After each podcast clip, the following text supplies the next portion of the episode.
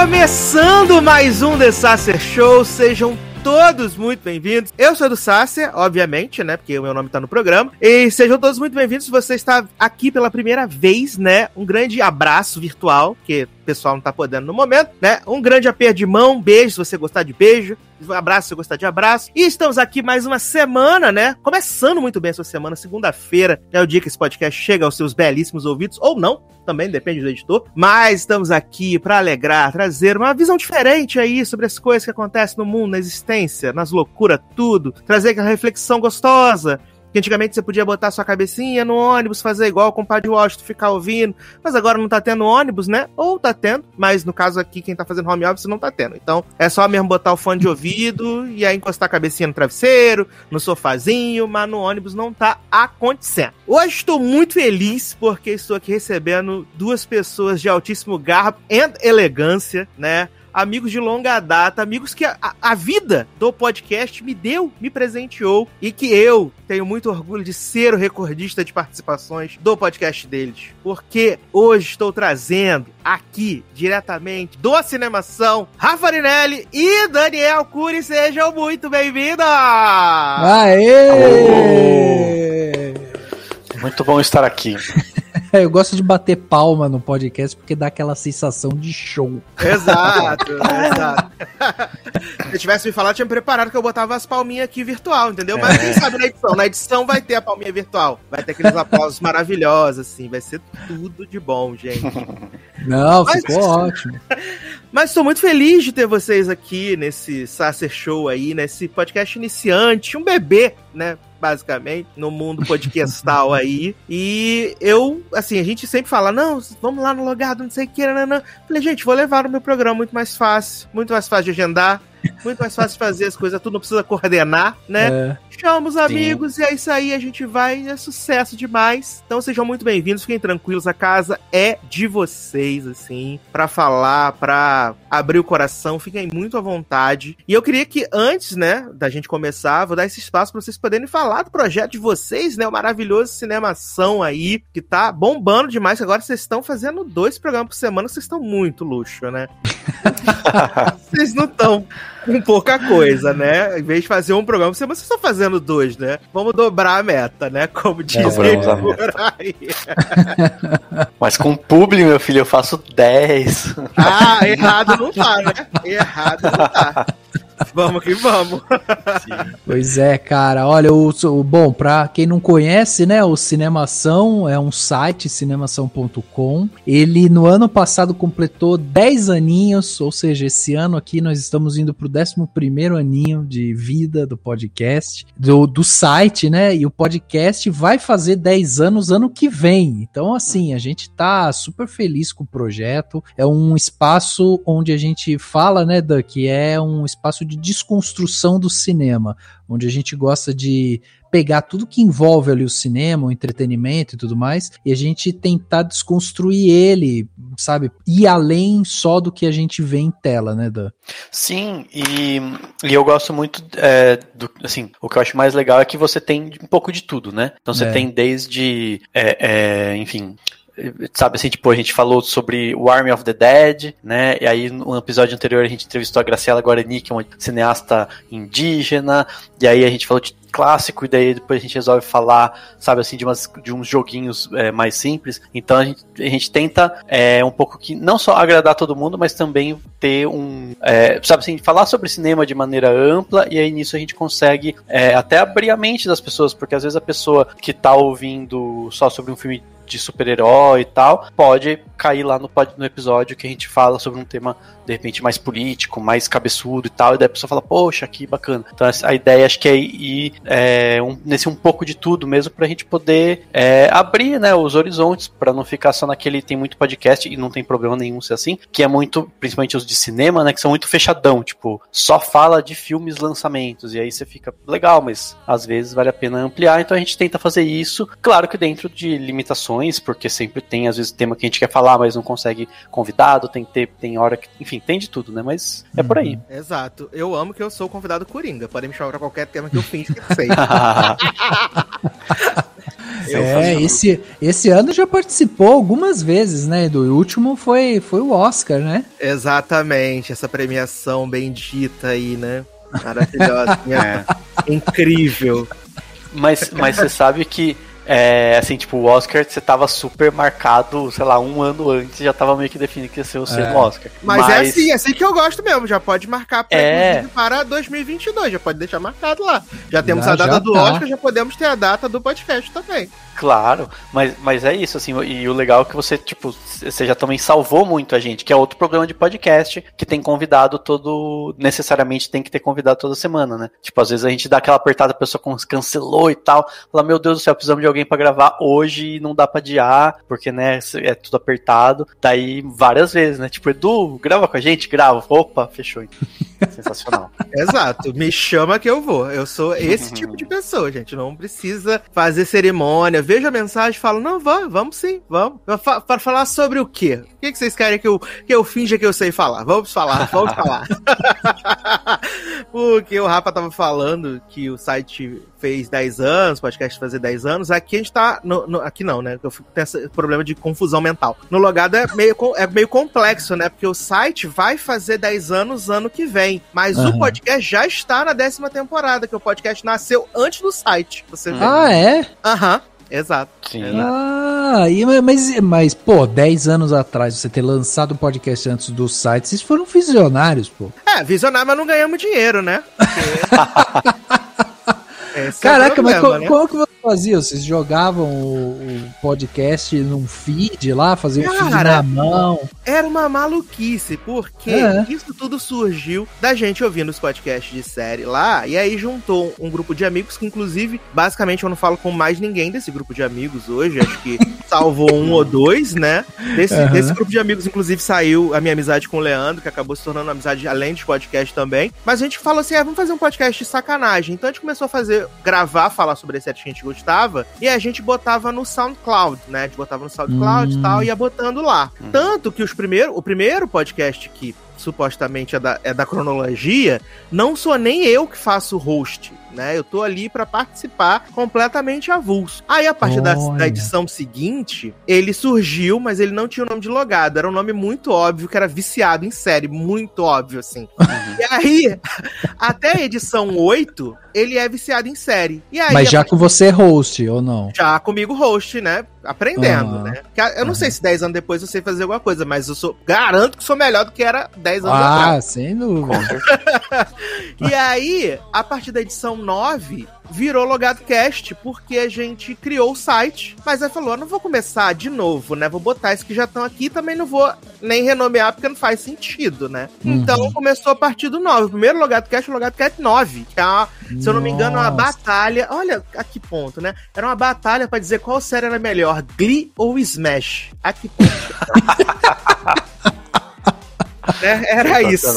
É, a mente do jovem, né? Sim, e é muito louco, muito louco, assim, né? Porque o que acontece? Eu, eu fui botando no, no SoundCloud, e o SoundCloud, que não é pago, tem o limite, né, para você colocar. Uhum. E aí, chegava o limite, o que eu fazia? Como eu não tinha experiência nenhuma, expertise, não tinha tutorial, eu, tipo, aí eu criei uma conta no Mediafire. Aí outros podcasts fui botando no Mediafire. Aí depois eu fui botando outros no ForShare. E aí foi essa maluquice inacreditável. É. Tanto que quando a gente teve um problema há um tempo atrás, que a gente perdeu tudo, basicamente, eu não consegui recuperar esses programas muito antigos, porque, tipo, ou a minha conta no Mediafire já foi excluída, ou o arquivo foi deletado do ForShare. então, é muito bizarro, porque não existe mais, assim, tem... E aí, eu sei que na minha casa, em algum lugar, tem um CD, um CD não, um DVD, que tem esses programas gravados no DVD. Mas eu nunca mais achei eles. O dia que eu for fazer a mudança aqui em casa, provavelmente eu vou achar, e aí vai ter esses episódios que, tipo, episódio relíquia, zero, que tem episódio zero, né? Episódio uhum. zero, episódio um, né? Mas assim, eu consegui recuperar a maior parte, mas tipo, os que são muito antigos mesmo ali, de 2011, não tem mais. Não, hum. não, não existe. É muito é, louco. É, é, os do Cinemação, tipo, a gente tem, né? Todos, assim. Mas, sei lá, às vezes eu penso que tem uns que podiam ser perdidos. Porque Porque às vezes é isso, depende, claro, do que você pensa deles, dos primeiros, mas às vezes você fala, ah, beleza, mas às vezes é melhor nem, né, tipo, porque, sei lá, acho que a gente às vezes, no começo, pelo menos eu, a gente é, no cinema só, a gente era mais, mais imaturo, falava umas bobagens, sei lá, né? Ah, sim, sim. É, é. Mas eu acho eu que faz parte da história. De, eu não gosto né? nem de ouvir, né? Também. Verdade, eu não gosto nem de ouvir. Não, mas é. é falou, faz parte da história. Tá ali. É, isso é legal. É. Isso é legal. Não, isso, isso, isso é o lado bom, sim, com certeza.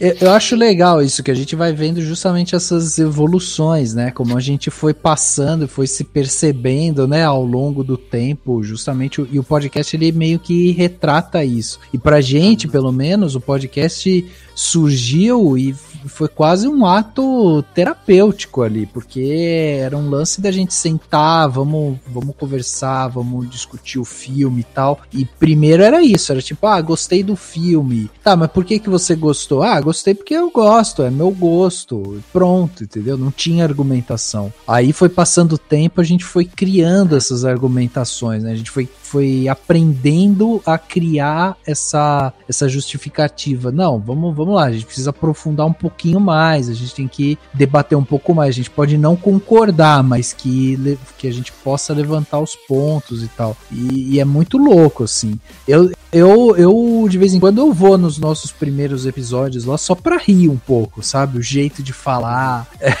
É muito maluco, é muito maluco ouvir isso. E a gente fazia umas coisas mais, mais rasas, né? Tipo assim, filmes de ação. Aí é, é muito tipo, ah, esse filme, isso aqui, ah, sabe? Umas coisas meio, meio nada a ver, sabe? Não acrescentava Não. em nada para ninguém. Acho que aos poucos a gente foi conseguindo, né? Tipo, acrescentar. Mas também é isso, é natural de todo mundo. Acho que todo mundo vai melhorando, né? Nessas coisas assim, sei lá. É, e, e, eu não sei, eu não sei como é que vocês começaram, Edu, mas a gente foi na minha casa, a gente pegou uma, uma mesa que tinha lá de plástico, eu coloquei o celular em cima da mesa, assim, dei o rec no celular e a gente ficava falando os quatro, né? A gente começou logo com quatro pessoas, que eram quatro amigos e tal. E a gente começou falando assim, nós quatro ao redor da mesa. Então a gente começou falando. E aí, uma das coisas que eu acho muito curiosas é que quando a gente foi gravar a primeira vez, eu lembro desse sentimento de estar, tá, é, sabe, meio nervoso assim para gravar, que era um negócio que, pô, a gente vai gravar e tal. E aí a gente combinou algumas coisas, ó, oh, vai ser assim, vai ser assado. Quem que vai apresentar? Não, eu apresento e tal, beleza. A gente fez essa combinação. A hora que a gente começa, aí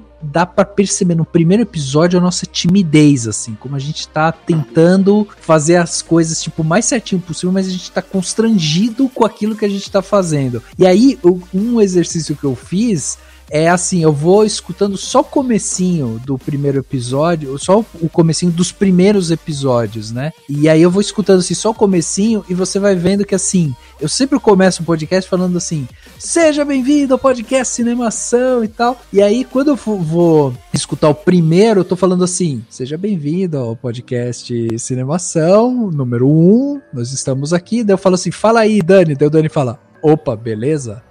Tipo, só. aí você vai vindo, você vai no episódio 2, 3, e aí você vai vendo que eu vou come eu começo a soltar cada vez mais a voz. Quando chega no 15, ah, aí eu já tô assim, seja bem-vindo, até ultrapassa, sabe? Tipo, era uma coisa meio mas é, mas, mas eu acho que a gente vai ganhando essa confiança, porque apesar de, assim, todos nós, quando começamos, a gente não tinha, né, vários ouvintes, né? Às vezes era só para aquele grupo de amigos mesmo ouvir, né? É. Mas, é, mas parece que tem, traz toda uma responsabilidade assim, né? Isso agora vai para o mundo. É, e, entendeu? Agora sair, saiu daquela coisa assim, que é só entre a gente, a nossa conversa aqui, de sempre, de falar sobre uma coisa que a gente gosta, e agora tá indo para todo mundo, todo mundo vai poder ouvir. Então é. acho que isso traz meio que uma responsabilidade, mas a gente consegue entender com o tempo, pelo menos para mim foi assim, né? Que mesmo dando essa responsabilidade, você saber assim, as coisas que você tá falando, elas podem ter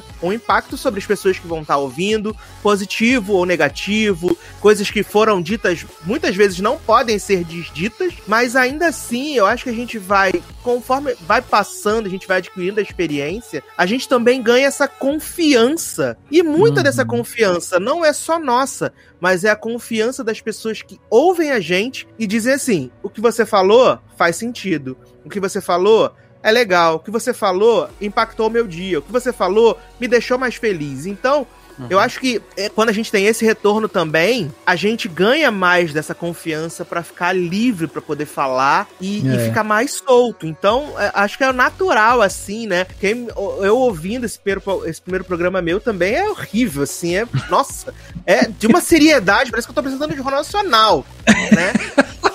E hoje em dia eu começo o Lagarto Cast como se eu fosse um doente mental. Não, não posso falar isso. É como se eu fosse uma pessoa translocada, assim, que é grito, desespero, assim, berro, né? E aí as pessoas que estão junto comigo também gritando ao mesmo tempo. Então é uma coisa que é, só é. quando você adquire a confiança necessária, você começa a fazer, entendeu? Mas você sabe que até filosofando um pouco em cima disso que você tá falando, é engraçado, né? Porque isso que você falou é muito real. Quando a gente foi começar, e aí a gente tá falando de projetos aqui que já tem pelo menos 10 anos, então, sei lá, projetos que nasceram em 2010, 2011 e tal, eu acho que o sentimento era meio esse, assim, pô, a gente tá fazendo um negócio que vai sair daqui pro mundo, qualquer pessoa vai poder assistir e tudo mais, né, vai poder ouvir, blá blá blá. E, e hoje é engraçado, né, porque é, esse valor, ele, ele tá um pouco ultrapassado, assim, tipo, o conceito de eu vou publicar algo que vai pro mundo já tá superado. Hoje, na verdade, assim, quantas pessoas vão ver o que eu estou produzindo, sabe? Quantas pessoas vão ouvir o que eu estou produzindo. Então nem é muito é, daqui pro mundo, é tipo quanto de, de alcance é. eu vou ter, sabe? Mas você sabe que é um negócio que eu nunca pensei muito e eu lembro que várias vezes eu, eu meio que botava isso na minha cabeça eu imaginava que ninguém ou quase ninguém ia ouvir o que a gente estava falando, né, o podcast é, e tal. É. E era uma coisa do tipo assim, ah, é melhor eu nem pensar muito, porque senão, é, tipo, eu vou ficar louco e tal, né, sei lá. Então, sei lá, quando você pensava assim, nossa, teve, sei lá, x mil, mil ouvintes, não sei. É, uma vez o Rafa acho que falou, não, você imagina, teve não sei quantos ouvintes, imagina uma sala com essas pessoas. Eu, é. Em algum lugar da minha cabeça eu pensava assim, ah, melhor nem imaginar, porque senão eu vou, né, vou ficar maluco e tal. Mas você começa, tem, tem uma hora que você tem que virar um pouco essa chave, que é quando você começa a ter, se preocupar com questões até de, tipo, responsabilidades, né? Assim, sabe? Tipo, ah, não posso falar de qualquer jeito, ou falar é, com, com, qualquer palavra tal, tem que tomar cuidado, blá blá. Porque você está falando para pessoas, isso influencia e tudo mais. É, mas acho que uma das coisas que mais bate é quando as, algumas pessoas, claro que não sempre, porque a gente, né, tipo, não, não é, é ator de novela da, da Globo, mas assim, tem algumas pessoas que chegam para conversar ou que trocam uma ideia, né, que meio que lidam como se fossem seus amigos, entendeu? Sim. E, e é aí louco, a é maneira de falar, é tipo assim, e aí Dani, não sei o que, como com quem diz, tipo, te conheço. E eu não conheço a pessoa. E aí depois, é. uma hora que cai minha filha, fala, nossa, a pessoa tá falando desse jeito comigo porque ela deve me ouvir toda semana. Sim, Só porque eu... ela te conhece, você não conhece ela, exatamente. mas ela te conhece, entendeu? Então, exatamente. Mas é um negócio que é uma chave que você tem que meio que virar mesmo, assim, de, de falar, cara, tem gente me ouvindo e essa pessoa se sente próxima de mim, entendeu? E é normal, uhum. né? Tipo, é, não. entender isso. Você levantou essa questão, eu lembrei de, de um fato quando eu tava na faculdade, sei lá, acho que 2014, 2015, que eu e o Leandro a gente estava na mesma faculdade, né? E a gente tava saindo assim da, da faculdade, a gente parou pra fazer um lanche, a gente tá lá conversando, e aí de repente o cara entrou no lugar que a gente tava fazendo o lanche e falou assim: Não acredito, Sácia é do Logado Cast. E eu, gente, o que que tá acontecendo? E ele, não, porque eu ouço podcast. E esse cara, pra mim não faz o menor sentido isso sabe? Mas isso é uma das coisas que me deixa mais feliz de fazer podcast e de continuar insistindo, mesmo às vezes quando a vibe não tá muito boa, né? Quando, sabe, você fala assim, ah, gente, pra que eu tô fazendo isso, perdendo tempo, uhum. investindo, não sei o quê. Mas é uma coisa até que eu falei na edição passada, que, que Leózio tava aqui comigo, que a gente, no Logado, a gente faz muitas piadas, assim, que são piadas internas, não só nossas, do, dos, dos amigos que gravam, mas também a gente tem lá o nosso grupo no Telegram, que, tipo, são piadas internas que quem tá no nosso grupo no Telegram vai entender, porque meio que a gente formou meio que uma famíliazinha ali, sabe? Onde a gente uhum. fala sobre várias coisas o dia inteiro, fala mal do governo, fala mal do governo de novo, né? Fala que vai votar 13 no ano que vem, vai ser uma loucura. Fica falando sobre tudo que acontece, né? E a gente acabou criando essa cumplicidade dentro desse grupo, que é uma, uma comunidade ali. E tem as piadas internas que a gente faz, que aí quando eles vão comentar, eles falam assim: essa piada era isso, né? E, e é muito legal, assim, sabe? Quando sai dessa, da, da, dessa esfera só, você ali o seu uhum. núcleo de amigos e, e, e é tal. E, é. assim, para mim, isso é o que é mais legal e que cada vez me motiva mais a continuar fazendo, né? Tipo, que agora você tá ouvindo a minha voz desse, né, bela desse jeito. Por quê? Comprei um microfone novo. Precisava. Não precisava, mas comprei mesmo, né? Pra que as pessoas possam ouvir minha voz aveludada mais e mais vezes. é, exatamente, exatamente. Cara, e eu lembro uma vez que a gente logo no, sei lá, não vou dizer que foi no começo, mas um tempo depois, assim, podcast, o, o site, na verdade, já estava rodando, a gente fazendo podcast e tal. E aí a gente conheceu o Fernando, né? O Fernando é um cara que chegou a escrever pra gente um período, o Fernando Machado. Hoje ele tem um podcast dele chamado Plano Sequência, um site chamado Artcines e tal. E aí eu lembro que ele pegou e ele escreveu um e-mail pra gente super carinhoso, falando que se não fosse a gente, o fato da gente ter feito o site, ter feito o podcast e tal, ele não teria começado. E aí ele tava, na verdade, o e-mail era ele é, anunciando que ele iria fazer o site dele de cinema, que ele iria tentar fazer um podcast, não sei o quê, que ele tava muito empolgado e isso tinha partido dele ter escutado a gente, ter visto o que a gente fez e não sei o que e tal. Nossa, eu lembro que quando eu li isso, eu caí no choro, mandei para minha mãe, pro meu pai, mandei para minha irmã, pro meu irmão. pra todo mundo. falei assim: olha onde a gente tá chegando. A gente tá chegando numa pessoa que a gente não conhece, cara. E aí, putz, é. Olha, isso é muito legal. É muito Mas sabe um que eu lembro também? O Will, né? Que também escreveu no, é. no Cinemação. E ele é patrão, né, ainda. Até, é, é, padrão. Acho que sim. Eu sempre esqueço. É, até porque às vezes muda, né, tá, a galera para e tal. Mas ele fala. Eu lembro quando a gente gravou, faz um tempo já, né? Com o João Paulo Miranda, que é diretor e tal, que agora tá, tipo, bombandão, né? Porque ele fez aquele, aquele filme com, com, com o Pitanga lá, é, Casa de Antiguidades, né? Que foi pra Cannes, não sei o quê. É, mas a gente gravou antes com ele, tá? tinha gravado uns curtas tal. Eu lembro que o Will falou, falou assim: ah, esse podcast me fez decidir fazer cinema, fazer faculdade de cinema. É, Claro, com certeza ele já tava pensando, não é que tipo, ele ouviu um podcast e teve uma luz, né?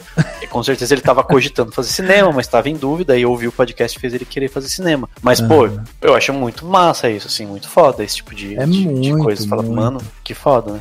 É. Sim, é muito, muito louco você pensar que você tá, né, de, de forma, assim, não tão proposital ou profissional ou tal, tá aqui falando, né, sobre coisas que a gente gosta, porque é o que a gente faz, a gente fala sobre coisas que a gente gosta, né, toda semana, e também é uma oportunidade da gente desanuviar, de estar com os nossos amigos. Eu sempre digo isso, tipo, que, cara, gravar o Logado Cast pra mim toda semana é um momento de eu estar reunido com os meus amigos falando sobre coisas que eu gosto. Então, para mim, em nenhum momento é uma obrigação, assim, é uma coisa que eu amo fazer. E saber que, de certa forma, a gente consegue levar diversão para as pessoas pessoas, que a gente consegue ajudar pessoas que estão num dia ruim, ou mesmo é, impactá-las a tomar uma decisão, como fazer na faculdade de cinema, é um negócio que é assim, é surreal, sabe? Não é importa surreal, pra, cara. Não importa para quantas pessoas você tá falando, para 10 pessoas, para duas pessoas, para 100 mil pessoas, não importa. Eu acho que o que eu aprendi ao longo desses anos é que se, de certa forma, direto ou indiretamente, você faz diferença na vida de uma pessoa, já valeu tudo, sabe? Uhum. Exatamente, exatamente. Eu nem lembro por que, que a gente chegou nisso, mas ficou um papo meio é, assim, a gente se auto-exaltando e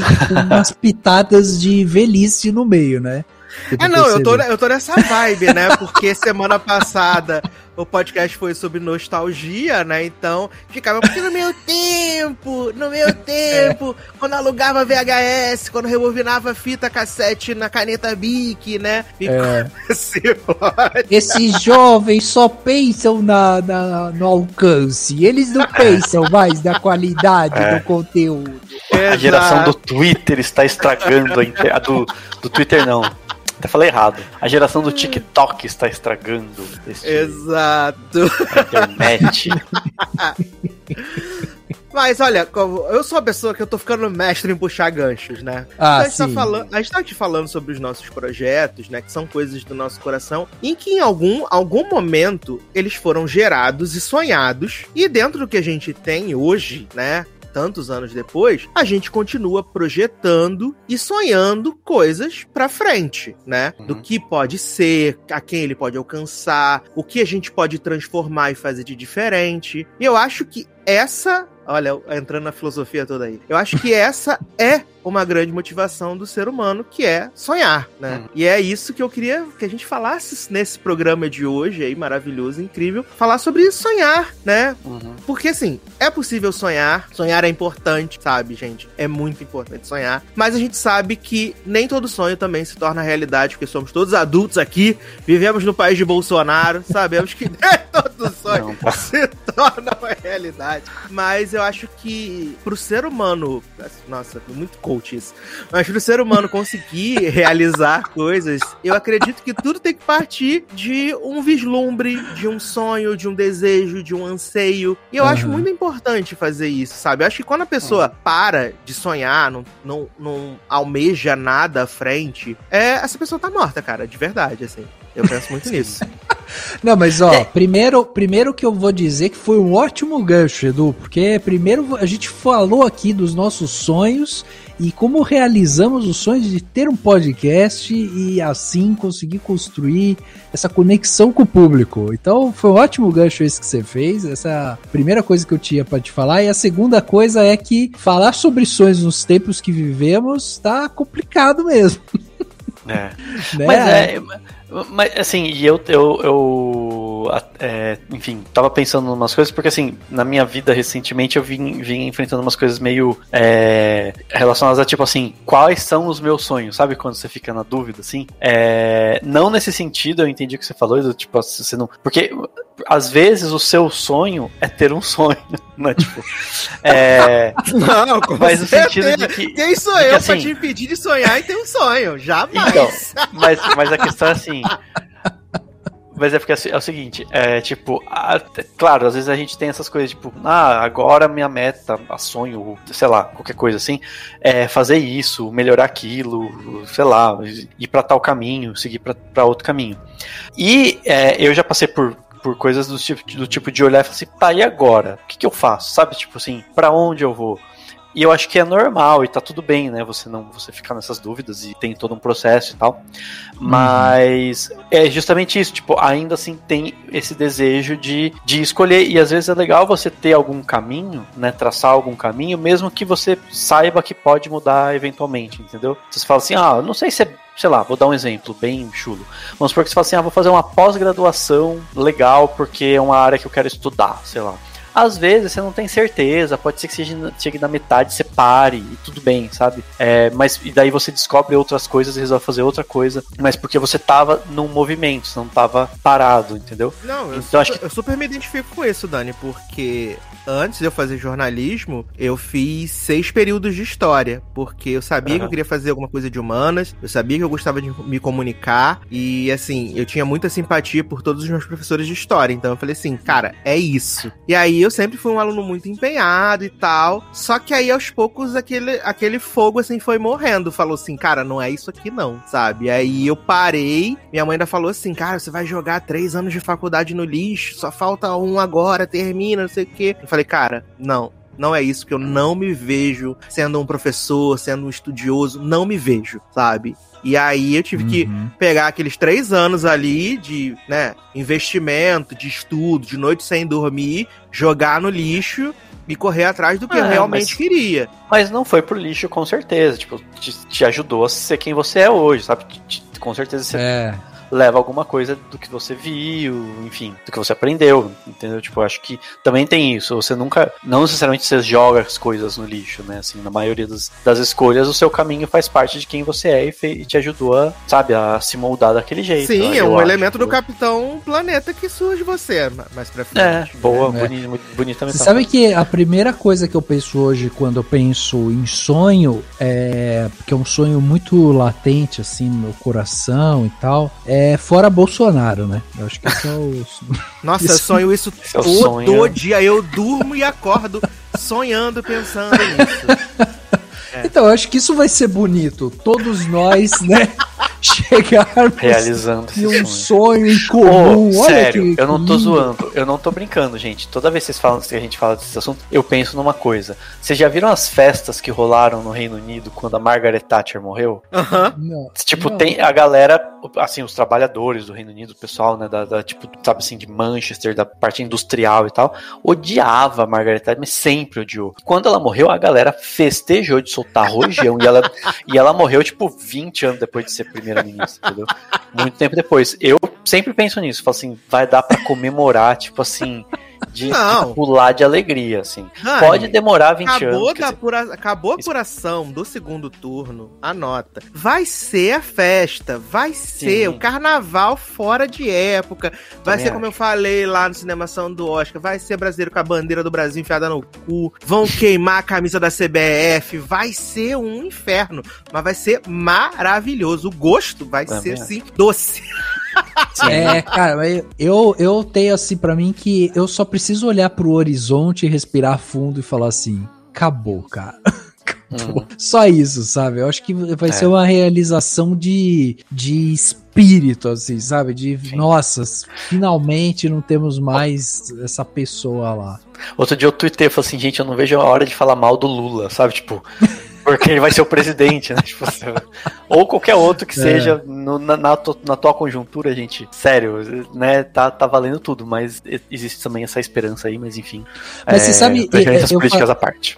É, eu falei esse negócio do sonho, né, do Bolsonaro, porque eu- hoje eu acho que é a coisa, assim, que mais eu, eu penso, assim, quando eu penso, pô, putz, o que, que eu queria, a, sei lá, daqui um ano? É isso, a primeira coisa que eu penso é isso, eu queria que não, ti, não existisse mais esse ser humano na presidência, isso é a primeira coisa, entendeu? É, a- aí, depois, quando eu vou pensando um pouco mais pra frente, o, o Edu começou aqui falando sobre esse negócio de quem não sonha é, tá morto por dentro e tal. Isso é uma coisa que eu acho é bastante relevante, porque é- isso é uma coisa que eu penso muito, principalmente quando a gente vai ver as pessoas mais velhas, né? Eu, eu tava refletindo sobre isso um tempo atrás, porque eu tive aqui recentemente, né? A gente perdeu a avó da minha esposa, que era uma pessoa querida, próxima e tudo mais. E antes disso, a gente tinha perdido, já fazia uns, uns cinco anos mais ou menos, o avô da minha esposa. Eu, faz tempo que eu não tenho mais avós e tal, e, e aí eu adotei os avós dela pra mim. E aquela coisa de você ir na casa dos avós, conviver com os avós, sabe? É, comer lá com os avós e tal, é uma coisa que enriquece muito as pessoas mais novas que estão ali convivendo com eles. Você descobrir as histórias deles, a história de vida, a história da juventude e tudo mais. Mas, ao mesmo tempo, eu fui percebendo também um pouco desse cansaço, porque principalmente no caso deles, bem mais velhos, com dor no corpo e tal, eles não tinham nenhuma comorbidade assim, sabe, de ficar acamado nem nada disso, mas eles tinham dificuldade de se locomover, dor nas juntas, essas coisas. Os remédios Aí- pra comprar. É, remédio pra Sim. comprar e tal. E isso era uma coisa que eu falava muito com a minha esposa. Eu falava assim, gente, qual é o, o objetivo deles? Qual é o sonho deles hoje, entendeu? Eles não, eles não conseguem mais planejar, pô, vou fazer uma viagem, vou, vou estudar, vou não sei o quê. É um dia de cada vez, você tentando, sei lá, ter o menos dor possível para que aquele seu dia seja um pouco mais suportável, sabe? Então esse lance do sonho que o Edu falou, é, foi uma coisa que na hora que ele falou assim, eu pensei, pô, é verdade, né, cara? Eu acho que a, a partir do momento que a gente para de sonhar Uhum. para simplesmente a gente viver a nossa existência, é um momento em que a gente tá caminhando realmente Sim. pro nosso final, entendeu? E você falando de, de pessoas mais velhas e tal, é uma, um paradigma que a gente tem que mudar na nossa geração, assim, porque se a gente parar pra pensar, quando os nossos avós, sei lá, eram novos, as pessoas morriam muito mais cedo, né, via de regra aí, né. Então a pessoa, tipo, trabalhava, trabalhava, em algum momento ela sabe assim, tipo, ela ia vivendo a vida dela e morria com, sei lá, né, bem mais novo do que, do que hoje em dia, né. É, então, assim, eu acho que também tem essa pegada do tipo, a gente tem que pensar que a gente vai provavelmente viver mais, entendeu? E se preparar para isso. Então, por exemplo, enquanto que a geração dos nossos avós e talvez dos nossos pais não tenha aprendido, de certa forma, que depois de uma certa idade você pode continuar sonhando e vivendo e fazendo, fazendo outras coisas, é, a gente precisa começar a trabalhar com isso. Tipo assim, ah, eu vou chegar nos, sei lá, vou ter 80 anos, provavelmente vou ter condição de fazer outras coisas. É, e daí eu posso, sei lá, eu, eu mesmo me vejo, às vezes, tipo, ah, se um dia eu tiver velhinho tal, meu, eu vou querer escrever um livro, sabe? Eu vou querer. É. Eu até quero escrever um antes de ficar velhinho, mas. É, mas assim, é, vou querer, sabe, vou, vou sei lá, criar um tipo de projeto, de repente a gente pode continuar fazendo podcast. A gente pode fazer podcast com 80 anos lá. É, Amo, todo mundo reclamando fazer o geriatra cast, adoro. É, mas é uma coisa que dá pra fazer. E é assim, tipo, sabe assim, o que eu tô falando é, é você se manter. É, se manter ativo, se manter com, com sonhos, né? Com, é que você falou. Né? Você falou, Dani, sobre essa questão da, da geração dos nossos pais, principalmente dos nossos avós. É porque eu acho que eles, eles tipo, na nossa e na nossa idade, acredito que todos temos idades muito parecidas, né? Na nossas idades, geralmente, todos eles já estavam casados, com filhos, às vezes já compraram sua casa, já compraram Sim. seu carro, e basicamente eles tinham atingido todos os objetivos que eles querem, que eles queriam, sabe? Que eles tinham como e... a meta meta deles, né? Que era o uhum. sonho de muitos deles. E pra gente hoje, falando aí na nossa faixa de 30, 35, que, tipo, pra gente, basicamente tá só começando. No caso, eu sei que você é, é solteiro, o Rafa é casado, mas, tipo, existem vários projetos que a gente ainda quer fazer, tipo, viajar o mundo, conhecer tal lugar, fazer tal coisa, como você falou aí, no caso, escrever o seu livro, ou fazer uma pós-graduação. A gente tem é, é, uma cabeça muito diferente do que os nossos pais e os nossos avós tinham na nossa, uhum. na nossa mesma idade, né? E até, e até a coisa do aposentar, né? Tipo, na, provavelmente na, na, nossa idade eles estavam pensando assim: ah, agora é trabalhar até me aposentar aos 60 anos, 65 anos. Até porque a gente, a gente não, vai, vai se aposentar, aposentar né? É, a gente não vai é. se aposentar.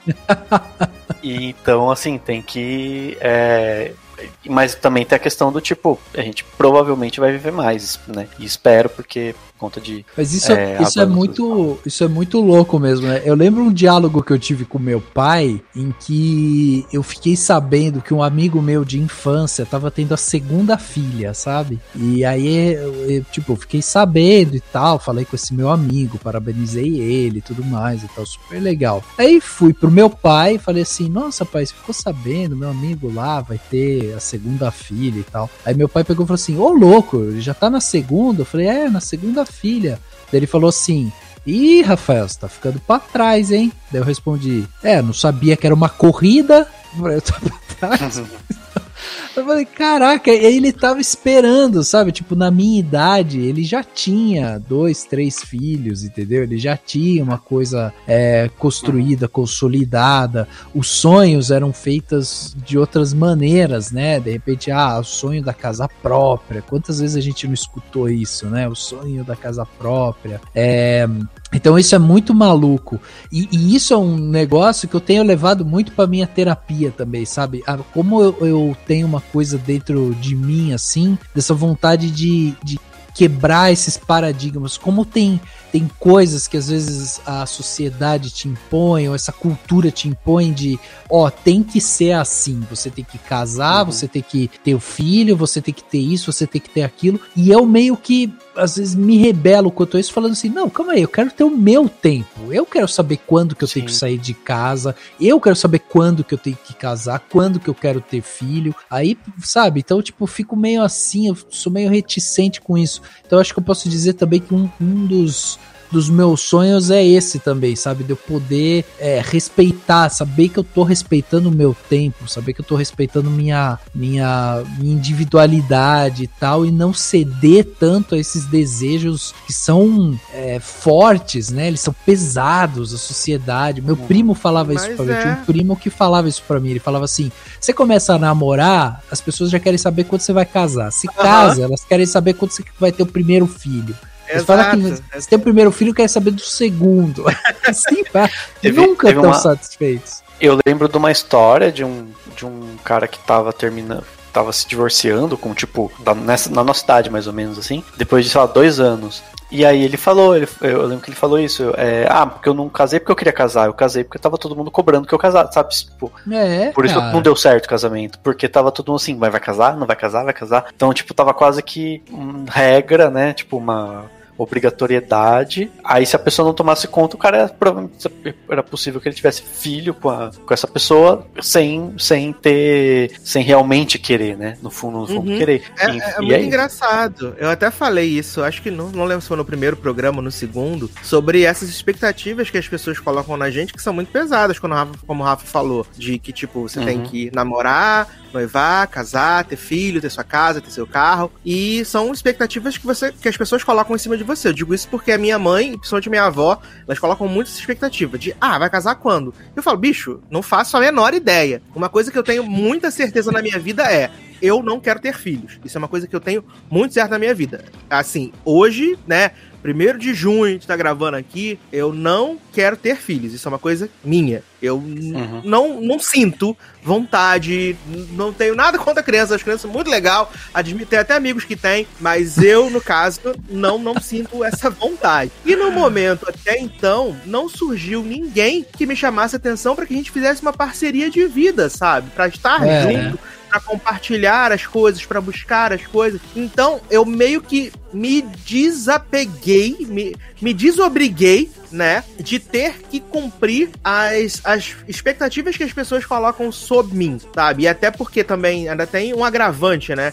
Como eu frequento uma igreja evangélica, né, quando você não existe esse negócio, o cara vai fazer 35 anos, o cara não tá casado, tem. Não, né? Como assim? Ainda mais. Eu digo isso que eu tenho um exemplo em casa, né? A minha irmã, a minha irmã, ela é 6 anos mais nova do que eu, né? Agora ela vai fazer 29, agora ela vai fazer 29, e ela é casada há 11 anos, sabe? Ela fez 18 uhum. anos e ela casou. Ela casou, uhum. né? E ela teve o filho dela, e aí agora ela e o marido, né, montaram a empresa deles e tal. E eles têm esse objetivo ali, fazer uma viagem no final do ano com a família, trabalhar no negocinho deles. E, cara, não tá errado. Sim. Não tá errado. É o sonho deles, é o que eles planejaram para eles. Mas não é, tipo, o meu plano. O meu plano é: acabou o coronavírus, vou partir no primeiro avião para qualquer buraco que for. Preciso ir. Entendeu? Quero conhecer as culturas, quero conhecer as pessoas, quero ver gente, sabe? Quero uhum. vivenciar outras experiências. E, cara, e não quero que ninguém me diga assim, está errado, porque você não tem uma casa, porque você não tem um carro. Cara, não. São só vivências Sim. diferentes para pessoas diferentes, sabe? É isso. É, e é. você sabe que, que eu tava ouvindo esses tempos atrás um, um, neurocientista e tal, e ele tava falando um pouco sobre essa questão do, do coronavírus, né? E aí ele tava falando assim que o coronavírus é um, é um vírus que quando ele entra no corpo da pessoa, não é que entra um vírus, um vírus, e ele lá dentro é, se multiplica e tal. Não, o coronavírus, ele é um conjunto, né, de vírus ali, são vários vírus juntos que entram. Então não é um vírus só. E aí ele falava, ele fazia esse paralelo, ele falava assim: "Ah, como que a gente vai vencer o coronavírus? É combater essa coletividade do coronavírus com a nossa coletividade. Então não adianta também a gente sair e vacinar uma pessoa. Porque também não vamos acabar com o coronavírus. A gente tem que acabar com o coronavírus vacinando a coletividade, o conjunto, todo mundo e tal. Eu achei tão interessante essa, esse paralelo que ele fez, sabe? De sobre coletividade, coletividade e tal. Porque hoje em dia é um dia em que a gente é, tem que se colocar. A gente sempre tem que refletir a respeito disso, sabe? Até onde vai a minha individualidade, até onde eu trabalho de uma forma conjunta, né? Em prol da minha sociedade, em prol do meu condomínio, em prol do meu vizinho, em prol dos meus amigos e tudo mais. E aí, é isso que é interessante, porque assim, é, essas, essas coisas que acontecem de você chegar e aí a sociedade ficar te impondo e tal, é uma questão de respeito com o outro mesmo, né? Você falar assim, cara, eu não vou ficar chegando para você falando, ô, oh, quando você vai casar, ô, oh, quando você vai ter filho, ô, oh, quando você não sei o quê. Não, eu respeito o seu espaço. Então, é uma atitude coletiva também, sabe? E eu acho isso muito interessante de hoje a gente ter sonhos diferentes assim, dos nossos pais e tudo mais, porque a gente se tornou também seres mais coletivos, né? Nesse sentido, a gente está mais interligado, a gente tem as redes sociais, a gente se comunica de uma maneira muito mais rápida, muito mais fácil e tudo mais, mas a gente ainda não aprendeu a ser um, um ser social no, e respeitar o, o, espaço do próximo. A gente ainda tenta impor esses limites sociais pro próximo, né? Então é uma coisa que a gente ainda tá engatinhando, né, dentro disso. Nossa, viajei agora, hein? Não, uma puta não, pirada jamais. e todo mundo, todo mundo ficou maluco agora se pensando. não, é bem isso, é bem isso mesmo, sabe? É bem isso mesmo. E eu acho que, tipo, a gente, a gente não pode menosprezar o, os planos e os sonhos de ninguém, né? Assim como a gente também não quer que ninguém menospreze e diminua os nossos sonhos, né? É como a a Emma Watson fala pra, pra Saoirse Ronan no Adoráveis Mulheres, né? Não é porque o meu sonho é diferente que o seu que ele importa menos. Então. É, é. Né? Uhum. Exatamente. Eu acho que é, é, muito importante, porque a gente tende, isso é natural nosso, a gente tende a valorizar mais o que é nosso, né? O que é de, de, de dentro da gente, do que a gente almeja, e às vezes menospreza quem tá do lado, né? É nada. Mas às vezes, né, a realização da outra pessoa é muito, é muito mais simples do que uma nossa, um objetivo. E nem por isso é menor ou pior. Ou, nossa, que objetivo sem graça. Não, cara, o que, o que importa para mim, às vezes não vai importar pro Rafa, o que importa pro Dani não vai importar para mim. Mas no final é que todos nós vamos estar é, realizados à nossa maneira, sabe? De, de ter uhum. as, no as nossas conquistas e realizações. E eu acho legal como os sonhos mudam é, e como é, é, é, o processo de mudança também é legal, né? Do tipo, é, sabe assim, você às vezes, sei lá, às vezes você, você fala assim, nossa, eu queria fazer coisa X, daqui a 10 anos eu quero tal objetivo. E aí, obviamente, né, a vida dá uns tapas, as coisas não acontecem do jeito que você quer, enfim, sempre tem aquela, aquela coisa toda. Aí chega, às vezes vai chegando mais perto dessa, desse, desse tempo, você às vezes pode não ter realizado, mas você pode muito bem chegar e falar: peraí, mas não era bem isso que eu queria, sabe? E aí no trajeto você fala, você decide que você talvez queria algo, sei lá, não tão grandioso, ou é, uma outra coisa completamente diferente, mas foi importante você seguir naquela direção para fazer essa, essa decisão. Você, você lembrou do filme? Eu lembrei daquele é, Sing Street, sabe? Aham, uh -huh, que, uh -huh. que o cara tipo, quer ter uma banda muito foda. E no final, tipo, foi super importante a banda para aquele momento, para ele superar aquele, aquele período, aquela, aquela né, adolescência e tal. E, e, e, ótimo, sabe? Que bom, sabe? É, ele foi movido pelo sonho de ter uma banda que nem um monte de gente tem, de ah, vou fazer uma banda e vou virar o novo YouTube da vida. É, talvez pouquíssimas vão virar o YouTube, mas no uhum. processo você vai aprender coisas e, e superar outros outras coisas, de, sabe, é, descobrir outros talentos, ou sei lá, e aí você pode. É, e, e, aí, assim, é, é, complicado, porque se você continuar nessa, na, na neura de continuar querendo ser o YouTube, você vai ser um, um frustrado. É, Mas se você falar assim, poxa, que legal, cara, eu conquistei isso, isso, aquilo, e hoje eu tenho, sei lá, o meu estúdiozinho, ou eu tenho a minha banda e faço outras coisas, legal, sabe? Que bom. Então é uma questão de também de você adequar os. Assim, é, é complicado, porque eu acho que, ok, sonhar grande, né? E, e às vezes incomoda esses filmes com filme, livro e tal, com essas mensagens de tipo, você tem que sonhar, né? O coach do Você pode mudar o mundo! Você tem que mudar o mundo, sabe? E, e aí você, sabe, e aí você, né, nessa gana é, é, é, ruim, mas também eu acho que a pessoa tem o direito e a gente tem que ter sonhos eu vou trazer maiores, o, né? o ícone aqui, então, você tá falando desse momento, vou trazer o, o, ícone, um dos maiores filmes já feitos na história do cinema atual, ainda por cima, La La Land, né? Sim. Que, e é sonhador sei... demais. Não, ele é sonhador demais, mas para mim, pelo menos, ele pegou muito forte. Não é à toa que foi o último filme que eu dei a nota 10 nesses anos todos. É o último filme que eu dei a nota 10 até agora foi La La Land muitos anos, né? 2017, uhum. sei lá. Porque ele bateu muito para mim nessa questão do é possível você sonhar, é possível você correr atrás, mas nem sempre para você chegar do ponto A ao ponto B vai, vai ocorrer da forma com que você imaginou ou que você esperou. Ah, os uhum. desvios podem acontecer no caminho e você pode atingir aquele objetivo, né?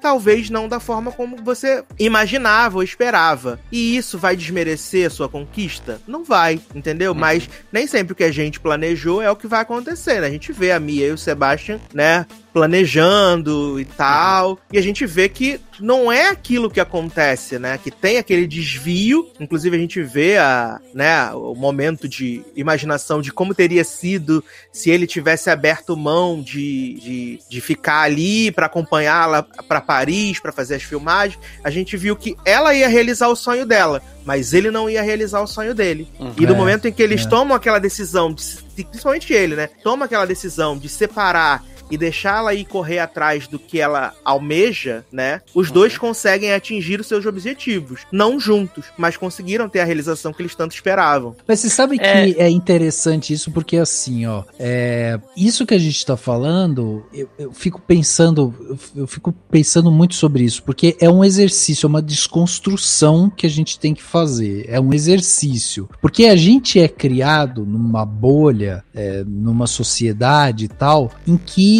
a gente escuta muito desde sempre essa questão de que, ó, vai lá, você vai mudar o mundo, o sucesso, não sei o que, daí você vai, vai ler o case de sucesso de tal empresa, de tal pessoa e tudo mais. E aí, é esse lance de você saber mais ou menos o caminho e de repente você perceber que o seu sonho não é o sonho de você ter uma super empresa, mas é o sonho de você ter a autonomia das coisas, sabe? De você ir e vir e tudo mais. E por que, que eu tô falando que é uma, é uma desconstrução? Porque eu percebo isso muito em mim, assim. Eu tenho eu tenho desconstruído muito esse sonho, sabe? Eu já comecei com o sonho de, nossa, eu quero ser um cineasta e eu vou ganhar o Oscar, e vou ser o primeiro brasileiro a ganhar o Oscar, e vou ser incrível, e vou passar mensagens maravilhosas e não sei o que e tal. E aí eu percebi que a minha desconstrução, ela começou a ser feita quando a gente começou a trazer, por exemplo, para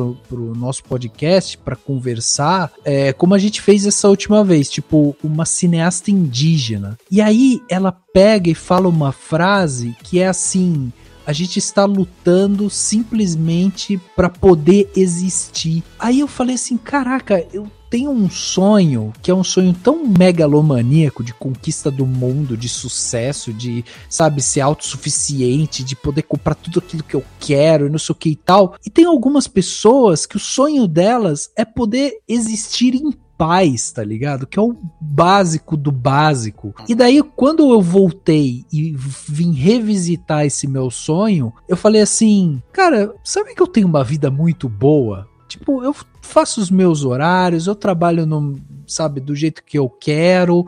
Se tem um projeto novo, eu decido se eu quero entrar ou não. Eu tenho tanta liberdade, eu, sabe, eu sou tão grato por isso. Tipo, será que eu preciso ter um projeto tão megalomaníaco assim, sabe? Então, é, é um exercício contínuo de reconstrução, assim, sabe? Então, é, a gente às vezes começa os, os sonhos dessa maneira. Pô, eu quero ter a banda, sabe? Eu quero ser o novo YouTube, eu quero ser a atriz famosa, eu quero isso, eu quero aquilo, mas às vezes, tipo, depois você vai se, se deparando com outras realidades e você vai falando, cara, mas eu adoro ser ator de teatro. Eu acho incrível o contato que eu tenho com uhum. o público. Eu posso não estar tá no mainstream, não estar tá fazendo os filmes que vão chegar a milhões e milhões de pessoas. Mas, porra, quando eu subo no palco e faço a minha peça e vejo as pessoas se emocionarem, aquilo ali me ganha, entendeu? Então você sabe? É isso, entendeu? Sim.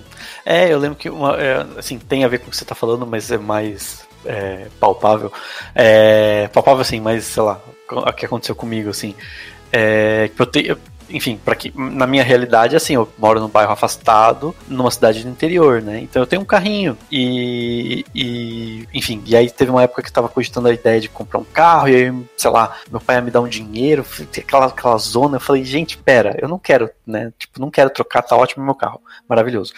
Então, beleza. Aí, mas eu lembro que não sei quem me perguntou, ouvi uma pergunta assim: qual é o carro dos seus sonhos? E aí eu pensei assim, meu sonho é não, ter, não precisar ter um carro, entendeu? Porque é claro que dependendo de onde tem muita gente que obviamente não tem condição de ter um carro, tem muito, tem, tem, se você mora em cidade grande, você consegue às vezes viver com transporte público e tal. É, mas assim, beleza, tenho, mas o meu sonho era poder, sei lá, sabe, ter tipo, um, um, um morar num, num, de uma maneira, num lugar que eu pudesse falar assim, não preciso de um carro, sabe, e, e tá ótimo, entendeu? Não sei se, se, se, esse dia vai chegar, enfim, mas, mas, é, mas é muito louco você pensar nisso, tipo, também tem isso, né, uhum. né, tipo, a pessoa fala assim, ah, sei lá, você falou de ator, né, tipo, vamos supor, chega pra um ator e fala, seu sonho é ganhar um Oscar, às vezes a pessoa fala assim, foda-se o Oscar, mas não é Oscar, tipo, que, que é. bosta é, quer, sabe? E é isso, sabe? É, é tentar. E para isso você precisa se conhecer também, né? Você precisa se conversar com as pessoas, fazer terapia se puder, porque é muito bom e tal. Uhum. É, mas do tipo, se conhecer e falar assim, tá, o que que eu quero, para onde eu vou. Não, e, né? você, e você e o Rafa falaram muito bem que essa questão de como o tempo vai passando e a gente vai se conhecendo e amadurecendo, a gente cria novos sonhos, né? A gente tem um sonho uhum. de partida e esses sonhos ou vão se adaptando ou realmente viram novos sonhos, sabe? O que era o que eu sonhava, sei lá, quando eu tinha 18 anos, não é o que eu sonho agora quando eu tenho Sim. 34, sabe? E, e, tem a ver com o negócio tem a ver com o La La Land, Edu. É, eu tava lembrando, né? A gente quando saiu o filme e tal, a gente, a gente gravou é, com um cara que não gostou do filme e tal, né? Não vou citar nomes, mas quem for ver vai saber e tá tudo bem. É, e eu lembro vagabundo, que... vagabundo, eu posso é, falar não, mas... é meu. mas... Eu ouvi, eu ouvi em amizade a vocês, mas passei raiva, tenho o que dizer. Mas eu lembro que eu vi o vídeo dele, porque ele tinha um vídeo no YouTube, né, que ele criticava e tal. E ele é ator. E aí tem, ele tem um momento que eles falavam assim, porque não sei o que, e os sonhos, as pessoas mudam os sonhos. E eu acho, não tenho certeza, mas eu acho que, que ele, ou a pessoa que estava gravando com ele e tal, passaram por um processo de ir para Los Angeles em algum momento e tentar essa coisa que eles tentam lá no, no La La Land, entendeu? É, e como para a maioria das pessoas, não, nem sempre né, vira, né? E, e, enfim, tem muita gente que, que é, né, acho que tem até aquele filme, aquele filme não, a série do Ryan Murphy lá, o Hollywood, né, que conta essa realidade do tipo, a pessoa tem que se matar para pagar as contas para até virar, né, o, o alguém famoso. Exato. É a mesma coisa que o, o cara dizer que quer ser ator da Globo, sabe? Sabe que é um universo mínimo assim de uhum Cara, é, você tem chance? Tem, porque tudo tem chance na vida, mas em geral as chances vão estar contra você, sabe? Vai passar perrengue pra caceta. E pode ser que não aconteça, né? Vai ser figurante na novela bíblica da Record Pode acontecer. É. Não, mas é isso, e, e eu acho que eles estavam, tipo. Na, eu, eu, lembro que na época eu pensei isso, eu vi o vídeo e eu falei assim: ah, eles estão mordidos porque eles não conseguiram o que os personagens conseguem, entendeu? Claro, tem essas coisas, tem, tem sei lá, o filme também é mais, mais alegórico, né? É, tipo, mas eu acho que tem, tem muito disso também, assim, de. É, tipo, uma coisa que parece, às vezes, num filme, qualquer filme que sobre sonhos e que essas coisas às vezes parece fácil, né? Porque é, é uma representação, é um filme, tem duas horas, é, é. sei lá, às vezes, né, em alguns o roteiro é ruim mesmo e tal. Mas aí, assim, é, é isso, tipo, às vezes você vê, parece fácil, e aí tem gente que vai achar maravilhoso e fala, nossa, isso me bateu, porque, né, dá para realizar os sonhos, mas tem gente que vai olhar e vai falar assim, não, não é assim, sabe? Não vai rolar, não desce desse jeito, é, enfim, e é, sei lá, é meio que isso, assim, e, e, e eu acho que essas coisas é sempre a balança que você tem que fazer entre o quanto você quer com o, com o que você está disposto a fazer, né? Tipo, é, porque tem muita gente que consegue coisas grandes no sentido de, sei lá, ator que consegue fazer filme foda, é, não sei, gente que é empresário que consegue ganhar rios de dinheiro porque fez sei lá o quê que é porque a pessoa simplesmente viveu para aquilo de um jeito bizarramente focado, entendeu? É, então a pessoa é. provavelmente em algo deveria ter, né, colocado na balança, falando quer saber, eu quero isso aqui mesmo, é isso aqui mesmo, foda-se e o que eu vou resolver, vou, vou realizar isso custe o que custar, entendeu? Aí a questão é o quanto você quer que custe, né? É meio que por aí, acho também. É, vocês estavam falando desse, vocês estavam falando de La La Land e tal, mas outro filme que me veio à mente também, que fala um pouco sobre é, recomeços e essa busca, né, pelo sonho e tudo mais, é aquele mesmo Se Nada Der Certo. Vocês lembram desse filme? É um filme do, do John Carney.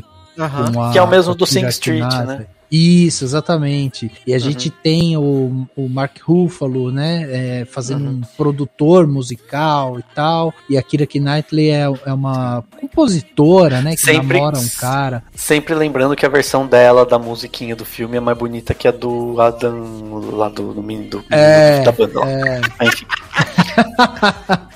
Não, mas é verdade. É. E, e, esse é um filme que fala um pouco disso também, né? Dessas. É, da jornada, dos reencontros, da, dos recomeços, né? Então, é um filme que tem essa, essa questão singela.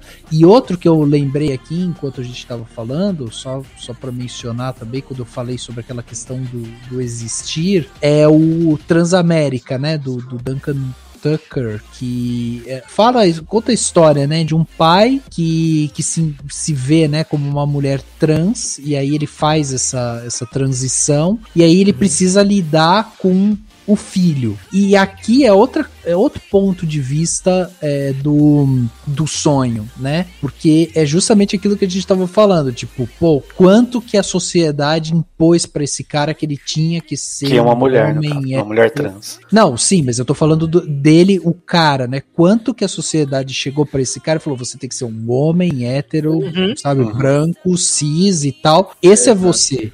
O cara chegou a ter um filho, entendeu? Ele teve um pra filho. Pra atender o que as pessoas esperavam dele. Ah, Exatamente. E aí chega um momento que ele fala: Não, eu não sou isso, eu sou uma mulher trans e, hum. e é isso. E aí ele precisa lidar com a visão do filho para com ele, assim, tipo, ó, você não tem um que pai, agora é eu ela. vejo é, ela. Que eu me vejo como sua mãe, né? Eu me vejo. É outra coisa. Mulher, é.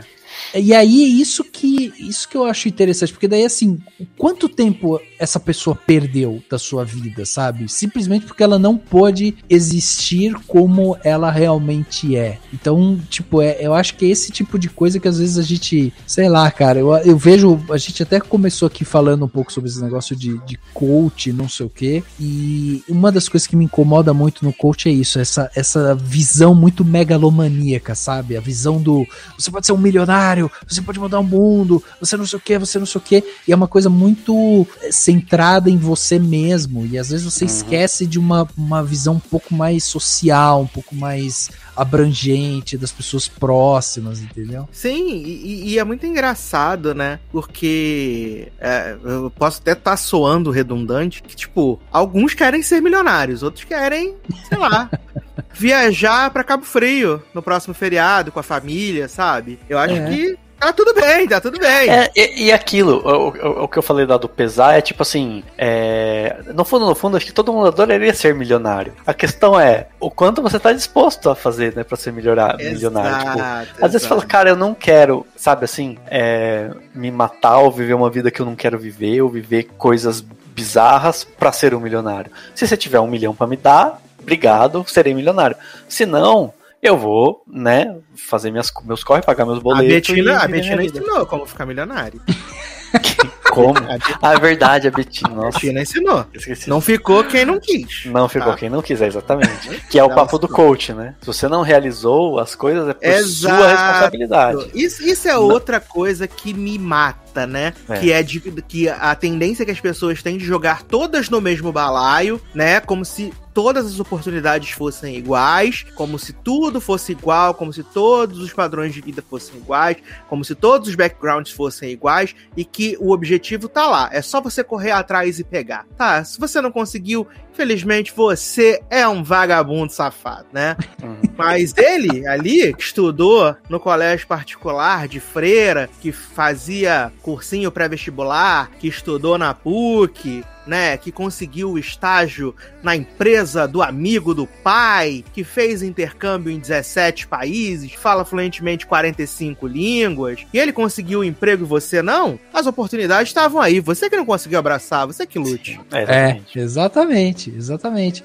E aí que mora novamente esse papo de sonho, né? Porque daí a gente pensa, é, beleza, qual que é o tamanho dos sonhos, porque às vezes a gente encontra pessoas que o sonho dela é ter é, comida na mesa, por exemplo, com frequência, entendeu? É, esse é o sonho dela, era isso que ela gostaria de ter.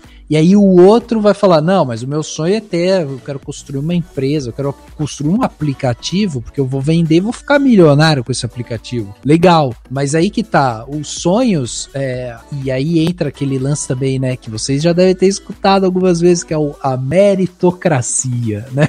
O uhum. papo da meritocracia. Olha, esse papinho, olha, sinceramente. Pois é, aí entra aquele papo de, porra, tá, você quer falar de uma corrida, mas um começa, né, ele já tem a largada na sua frente, tá com o tênis apropriado, os shortinhos bonitos, não sei o que, escuta o tiro para cima, sai correndo, o outro fica ali para trás e só pode sair depois de anos de diferença. Então, sabe, não tem o tênis apropriado, não tem a roupa apropriada, não sei o que, e você vai falar, ah, mas aí, né, é a meritocracia, né? Quem, quem se esforçou mais conseguiu. E, cara, não é bem assim. Por isso que eu acho que é uma essa, esse papo da coletividade é um negócio que a gente, a gente ainda vai ter que trabalhar com a gente. O ser humano ainda está engatinhando nisso. A gente ainda não se vê muito como seres é, seres coletivos, assim, né? E, e, eu acho isso muito bacana até. O, o, o Dani também gosta de, de, viajar, né? Bastante e tal. Eu gosto e tal. E, e, isso é uma coisa que a gente vê muito, né? Também fora. Quando você viaja para outros países e, e, você conhece pessoas de outras, outras culturas e tal, é muito louco você ir para algum lugar e ver, tipo, pessoas, sei lá, você vê duas pessoas conversando com, de línguas diferentes. E aí, às vezes, você tá ali prestando atenção que elas estão conversando conversando, eu às vezes escuto essas pessoas e falo assim: caraca, tipo, as pessoas, as pessoas conversam aqui em outra língua que eu não entendo, uhum. mas elas conversam e elas, sei lá, elas vão ao banheiro e elas almoçam em restaurantes e, tipo, o mundo é muito maior, entendeu? Do que aquilo ali que eu vivo. Não, com certeza com certeza. E assim, é, essa, essa questão de, da meritocracia, das oportunidades, é, é claro que sempre vai existir aquele. aquela. Como é que eu posso dizer? Aquela, não vou dizer falha na Matrix, achei, achei um pouco, mas aquela pessoa que tem aquela oportunidade de um mil milhão, sabe? É, que é. contra todas as expectativas ela conseguiu atingir um lugar que não seria fácil, sabe? Mas não é, não é o padrão né? É, é contra a regra. É, é, a exceção que confirma a regra, né? Exatamente, exatamente. E eu acho que quando a gente quer que tipo, todo mundo esteja na mesma caixa, no mesmo alinhamento, a gente tá sendo um pouco cruel também com essas pessoas, né? Porque a gente. A, a gente tá dizendo assim: olha, você pode sonhar isso aqui, tá bom? Você pode sonhar, mas só, você só vai conseguir realizar se você, tipo, correr muito atrás, tá? E e, e, eu acho que a pior coisa, o pior dos sentimentos quando você projeta ou sonha alguma coisa é quando aquilo não dá certo, né? Eu acho que todos nós uhum. aqui, em algum momento, já planejamos ou sonhamos alguma coisa e, e não, não funcionou, não ocorreu da forma que a gente queria. E eu acho que é um dos piores sentimentos, é esse, sentimento de frustração, porque você fica frustrado e ao mesmo tempo você fica pensando no que deu errado, o que você, principalmente o que você poderia ter feito para que aquilo desse certo. E não necessariamente o motivo daquilo não ter se concretizado é um problema seu é uma coisa sua. Às vezes o ambiente, as chances, tudo tá contra você. Você quer, mas não necessariamente você vai alcançar. E eu acho que um, um, um, um momento crucial nessa questão de de objetivos e de sonhos é você se reagrupar depois de uma grande decepção, uma grande frustração e entender que, tipo, beleza, isso aqui deu errado. Então agora a gente vai, vou dizer como diz aí o poeta, né? Levantar a cabeça e dar a volta por cima e começar de novo. Sim. Né? Uhum. É, sabe como que eu lido com isso? É, eu finjo que eu nem queria mesmo. Sabe o famoso ombrinho assim, nem queria mesmo, entendeu? É, crio uma meta imediatamente, já começo a olhar para ela e não penso na frustração. É, é, o jeito certo de lidar com isso? Não é, mas é como eu lido. Então, fique a lição para as pessoas não fazerem assim, talvez. Não, eu acho que acho que nem tá errado. Acho que cada um tem realmente o seu é, mecanismo. E o seu mecanismo tipo, é esse. Eu nem é queria. Tipo, ah, não, não queria mesmo. Foda-se, vou, agora eu quero isso aqui, ó. Exato. Partiu e não vou ficar pensando, não. Entendeu? Eu já sou aquela pessoa mas, que eu é. fico remoendo. Eu fico remoendo, uhum. assim. Tipo, fico lambendo as feridas, né? Um tempo, assim. Sim. Fico ali, caraca, por quê? Se eu tivesse feito isso. Mas, tivesse... não, mas eu acho que é importante isso. Só, tipo, não, não remoendo tanto, talvez, mas pensar, refletir, né? E tal. Não é, não, acho que não é uma boa essa coisa do foda-se, não queria mesmo, não vou pensar nisso. É, tipo, é, é. Sei lá. E você sabe, e você sabe que eu tô devorando um podcast que é da Rádio Novelo que chama Vidas Negras, né? E, e tem um, um episódio, acho que é o primeiro episódio, inclusive, que se chama De Onde a Sua Família Veio. E aí eles contam a história da Carolina Maria de Jesus, que era uma poetisa, compositora, escritora e tal, é, brasileira, e que escreveu o livro Quarto de Despejos. É um livro publicado em 1960, um livro super famoso e tal. E cara, quando eu escutei a história dela, eu fiquei assim impressionado, impressionado pelo talento. Era uma mulher super talentosa, pobre, super pobre, vinda de, de pais escravos, é, que passou assim, sabe, teve uma educação super, super precária e tudo mais e tal. E aí tem um momento no podcast que eles pegam um áudio dela, sabe, mais velha assim tal, e ela escreveu um livro que tipo é visto como um, uma das grandes obras brasileiras e tudo mais. Ela escreveu esse livro e ela não conseguia direito ganhar os direitos autorais ali, né, do, do livro. Era, imagina, o livro ser lançado em 1960, era aquela confusão, né, onde que imprime, é, para quem que eu pago e tudo mais e tal. Enfim, ela escreveu um livro, é, ficou super famosa, ela era super respeitada, né, pela área cultural ali, os escritores e tudo mais mas ela se mantinha pobre. E aí, no podcast, você tem o depoimento da filha dela, você tem o depoimento de pessoas que ajudaram a editar o livro dela e tudo mais. E aí pega um trecho de uma entrevista que ela deu já pro final da vida dela. Ela morreu em 1977. Eu acho que o, o trecho é de 1970 e tal. E aí o repórter vai lá conversar com ela e tal. E ela fala assim: é, Nossa, ter comida na na mesa é, o, é um, uma felicidade, é um sonho de qualquer um, sabe? Ela fala isso. E eu achei aquilo tão impactante, sabe? Porque uma mulher desse tamanho, com esse talento, sem nenhuma condição de prosperar e tal, tudo que ela mais queria era ter condição de que todos os dias ela tivesse comida na mesa, entendeu? Então, eu, eu acho. E um muito... monte de gente bosta cheio é, da grana. Exatamente, é exatamente, exatamente. Até, viu, Edu, me desculpa ficar trazendo esse tema, mas como eu falei, eu tô numa toada não, tão não. fora Bolsonaro que daí eu, eu tô caindo. Mas, mas aqui, aqui, desde o dia 1, eu disse que esse podcast aqui é claramente contra Bolsonaro. Se tem Bolsonaro que ouve, bolsonarista que ouve, tá perdendo seu tempo. Vai ficar, vai ficar triste, vai ficar com raiva, vai tirar a cueca pela cabeça, mas aqui não tem espaço, não. Toma uma cloroquina que passa. Isso! Vai ouvir lá a Nise é... Yamaguchi falar na CPI, contar as mentiras lá e acreditar nela. É, é exatamente. É, porque assim, cara, eu, tô, eu fico tão impressionado que como né, a, a, desigualdade é tão grande, né? E, e, a gente passa por essas coisas assim. E aí, como a gente ainda tem esses espaços onde a gente consegue conversar com as pessoas, eu fico, eu fico assim, eu tenho é, é porque é, um, é uma pauta para mim que eu tenho refletido muito, sabe, sobre os meus sonhos, o que, que eu quero fazer. Isso são coisas que eu, que eu fico refletindo e assim, hoje eu percebo assim, pô, se eu tenho a possibilidade de criar um podcast podcast e trazer uma cineasta indígena ou uma cineasta trans, como a gente fez também, é, para conversar e eu minimamente consiga dar voz para essa pessoa, consiga dar um espaço, apresentar ela para mais pessoas, consiga divulgar as obras que ela fez e tal. Pô, talvez isso seja o meu espaço legal ali, entendeu? Talvez eu, eu possa trabalhar para eu ter mais audiência, para eu ter mais um crescimento maior, para que eu continue chamando esse tipo de, de pessoa lá dentro do podcast, para que a gente continue derrubando essas barreiras e tal. Porque cada vez mais eu vejo que isso é, um, é uma necessidade.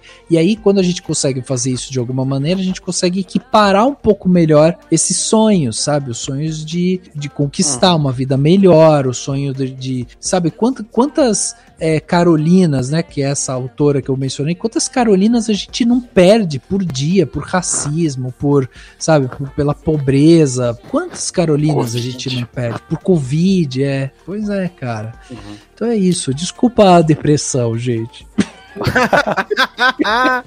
não, não, é super válido, sabe? Porque a gente tá falando sobre uma realidade. Não é a realidade que a gente é, esperava, né? Eu acho que a gente, apesar de tudo, a gente ainda pensa propositivo, né? A gente pensa que talvez seja um dia possível que as pessoas consigam correr atrás, ter as mesmas oportunidades, perseguir os seus sonhos, né? Ainda que elas não alcancem, mas com igualdade de, de, de chances. Então acho que é muito válido. E eu acho que é uma reflexão importante porque é, a gente tem a oportunidade de, dentro de, de todos os nossos, nossos, nossos privilégios, né? Porque a gente tem o privilégio. A gente gente tá trabalhando de casa, a gente tá aqui gravando podcast com a nossa internet, com os nossos microfones. A gente tem um privilégio. Eu acho uhum. que se a gente tem a oportunidade de falar sobre isso e de que, tipo, de alguma forma a gente consiga é, fazer com que as pessoas consigam correr atrás e realizar os seus sonhos, eu acho que é importante mesmo, sabe? Acho que a gente tem que falar, falar mesmo. Sabe? Agora, posso vou fazer uma pergunta para eu quebrar um pouco o próprio clima que eu mesmo próprio criei aqui nesse podcast. Mas eu queria fazer uma pergunta para vocês, que é, vocês já tiveram algum sonho que vocês se arrependeram de ter esse sonho depois?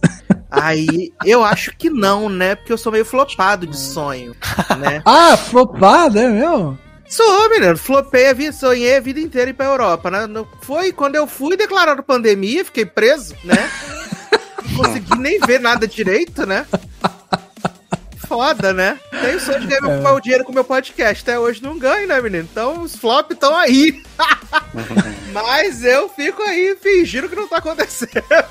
Mas ó, esse é um bom exemplo de um sonho que você teve que talvez você tenha se arrependido, porque você teve o sonho, chegou a realizar ele, mas talvez você tenha, sei lá, se arrependeu ah, mas, de ter ido nessa época, acho que, entendeu? É, mas acho que se arrepender de sonho tem a ver com, sei lá, chegar lá, chegar em algum, algum momento e perceber que não era aquilo, eu acho, né? É, falar assim, tipo... caraca, nada a ver, nada a ver, nada a ver. É, tipo, ah, não era isso e tal, né? É, é eu, eu, não lembro lá, tu de quer um nada. emprego muito, muito, muito, muito. Aí tu vai, corre atrás, sei que, emprego do teu sonho. Aí quando tu chega lá, tu vê que é um emprego igualzinho a todos os outros. Chefe chato, carga horária demais, entendeu? É isso. Sim. Eu tive, eu tive exatamente isso, Edu. Eu, eu tinha o sonho de trabalhar em um escritório de design e, putz, é um dos maiores e tal, e eu ficava assim, caraca, esse pessoal é muito criativo, quero estar tá lá e tal. E quando me chamaram, eu fiquei assim, caraca, eu nem sei se eu posso. Eu fui muito com aquela síndrome do, do impostor, sabe? Uhum. Todos os dias que eu estava lá, eu repetia para mim mesmo assim, cara, em algum momento eles vão descobrir que eu sou uma farsa. Eles vão descobrir que eu, que eu não sou bom nisso. Eu falo isso todo dia.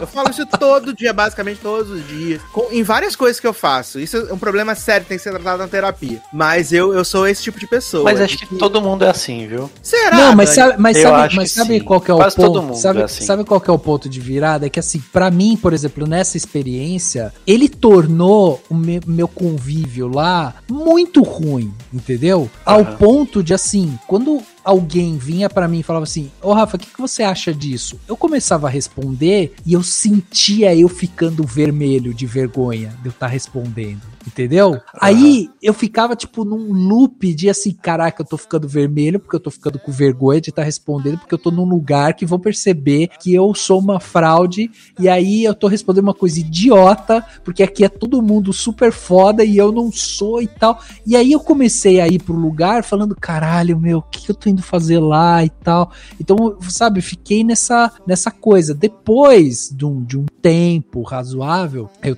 é, aí eu fui percebendo assim que, não, não é também tudo isso. Aí comecei a ver esses, sabe, esses erros, igual o Edu falou. Daí eu fui vendo que, ah, fica um falando mal do outro, É, sabe, aquele clima uhum. de empresa normal. Daí eu fui me, me ficando mais ambientado, mas aí chegou uma hora que eu falei: ah, tá bom, agora que eu já entendi o que, que é isso aqui, eu vou embora, porque cansei também. Daí fui embora, entendeu? É, eu tive um pouco disso, mas não foi nem trabalho, trabalho, foi tipo na parte de. É, como chama?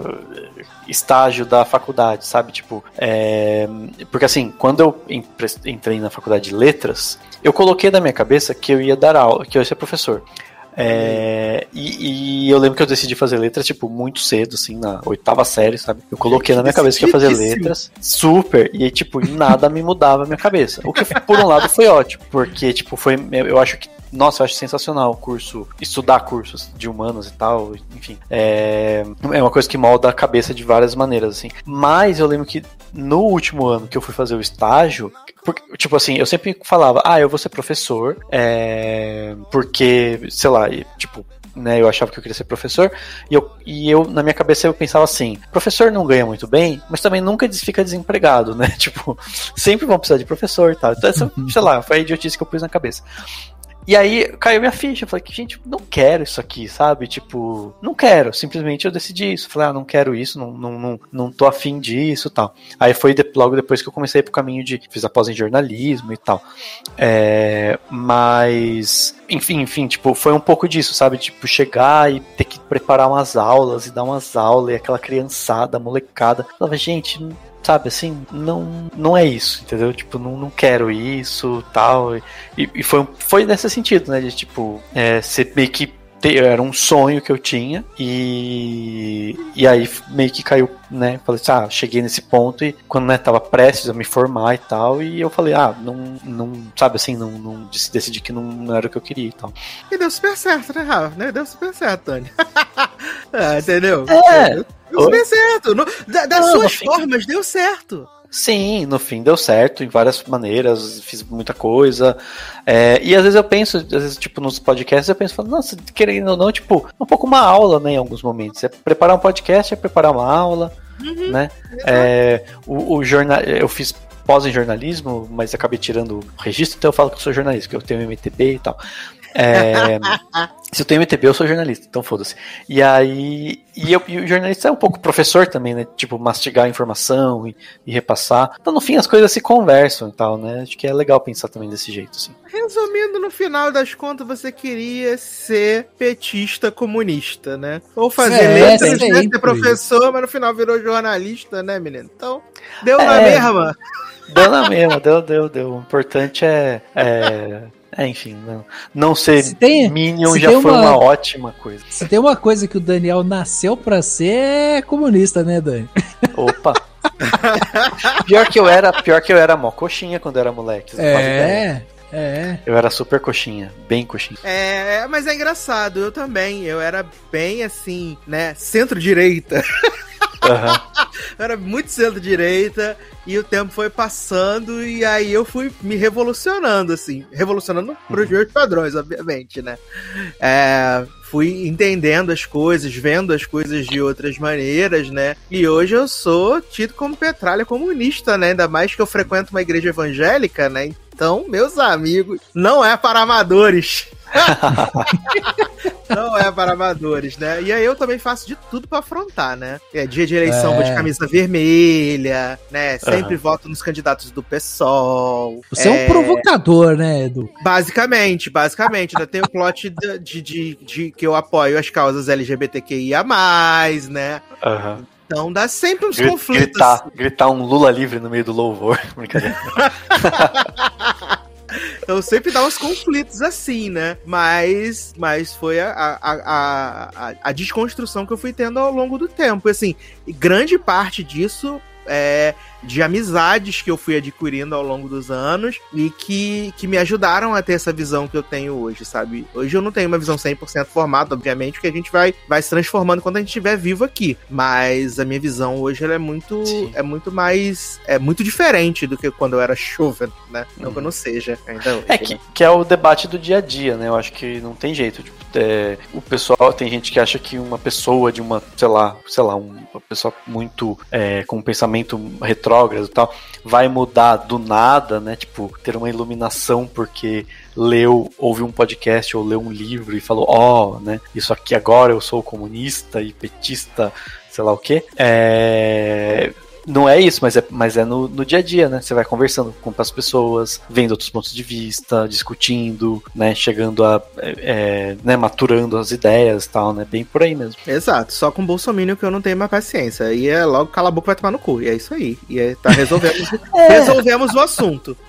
É, mas é, é, esperar que essa pessoa fale, peraí, tá todo mundo mandando cala a boca e tomar no cu, acho que é melhor eu rever esse meu pensamento. Mas infelizmente. A esperar o é... efeito da cloroquina passar, né?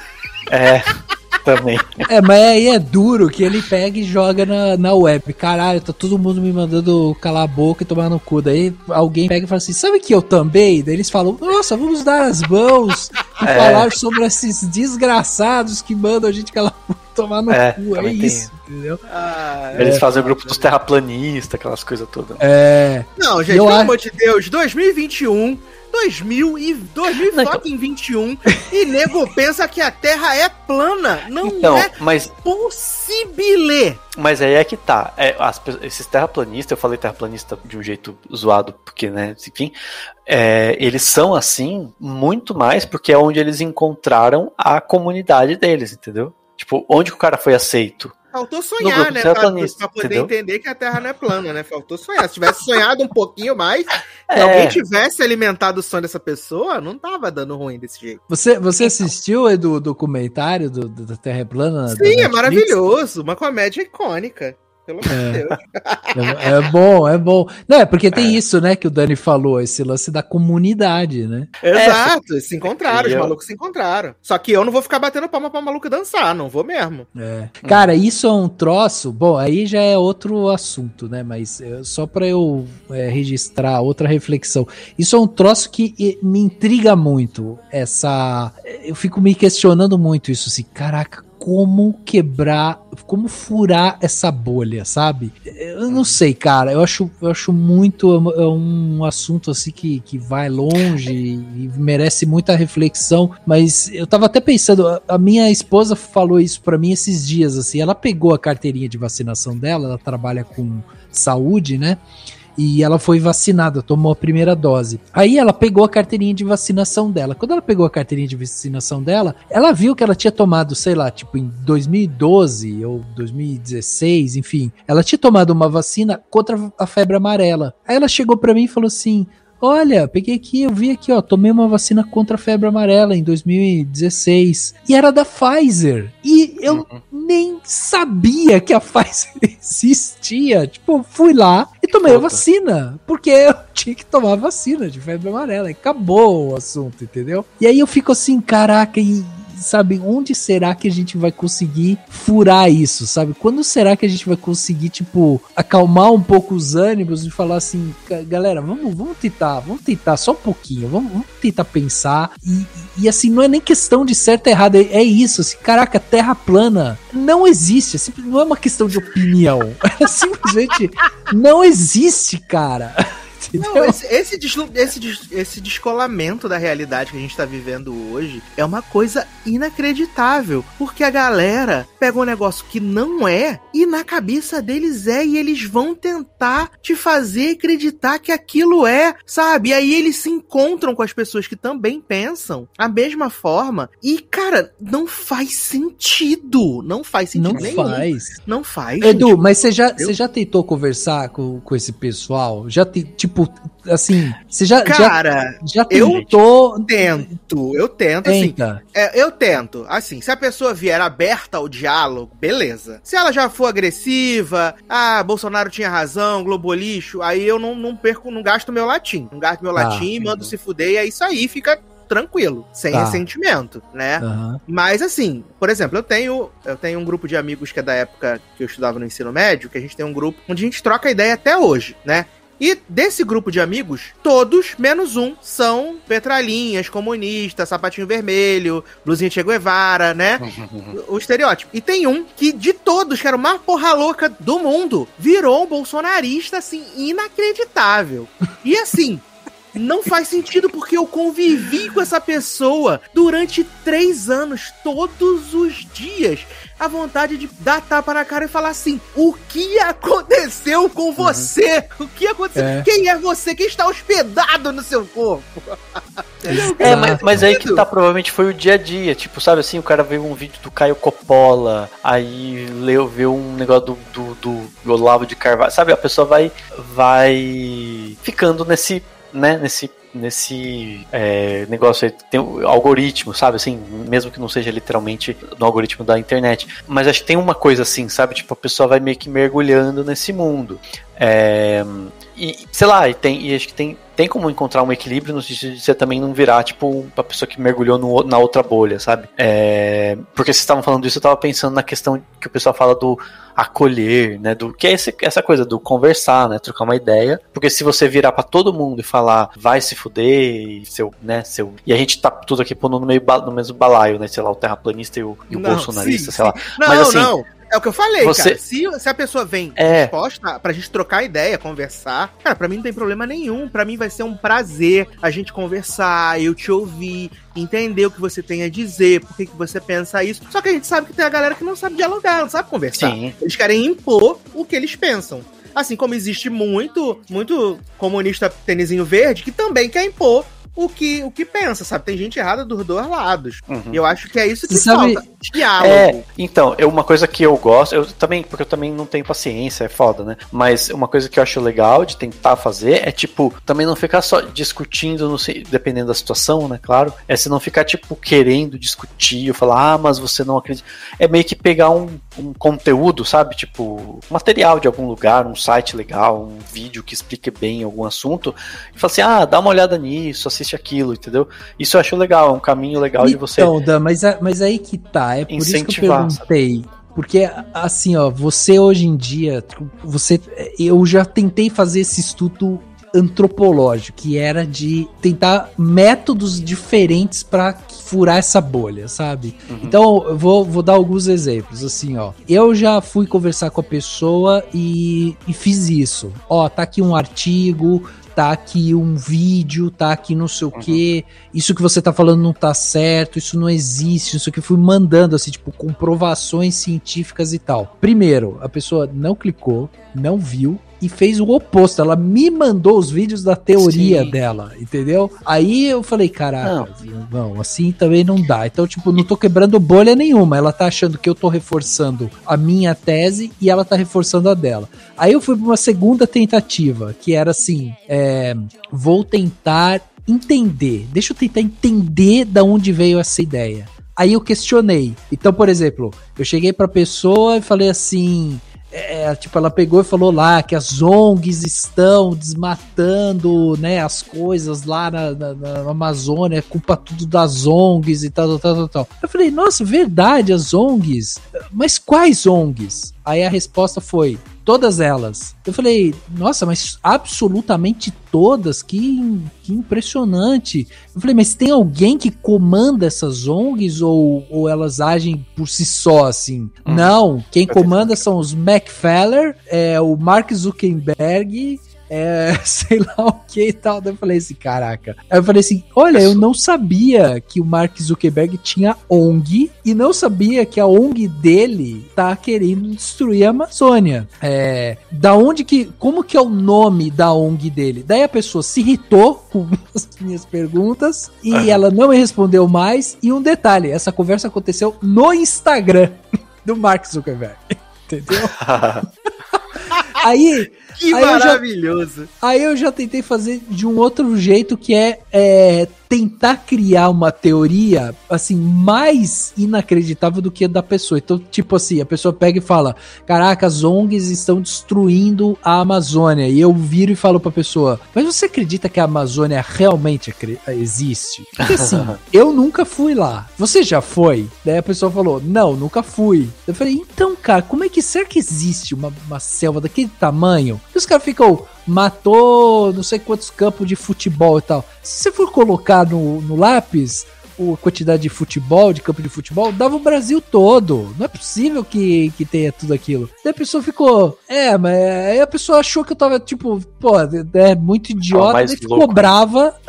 cobrava de novo e acabou, entendeu? Daí, ou seja, nas, nas várias tentativas que eu fiz ali, nenhuma funcionou, tipo, de uhum. quebrar, de, entendeu? Não, eu acho que a de, que a de perguntar sobre as ONGs pode ter plantado uma sementinha, assim. Tipo, a pessoa fala assim, putz, mas qual que é a ONG do Zuckerberg, sabe? Tipo, porque a pessoa vai ficar filmando umas ideias, né, causando umas ideias bizarras, que quando você pergunta de verdade, você fala, sabe, tipo, aí a pessoa fala, nossa, peraí, deixa eu pesquisar, né, ou, ou talvez em algum momento ela vai se dar conta de que ela estava viajando na maionese, entendeu?